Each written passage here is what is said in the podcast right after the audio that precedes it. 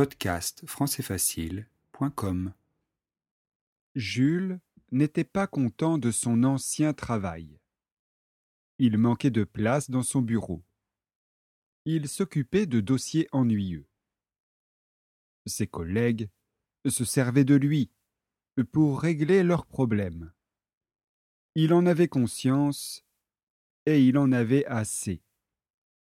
Il pensait à s'en aller.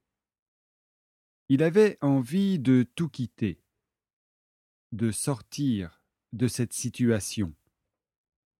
Il en parlait tous les jours à sa femme, et un jour,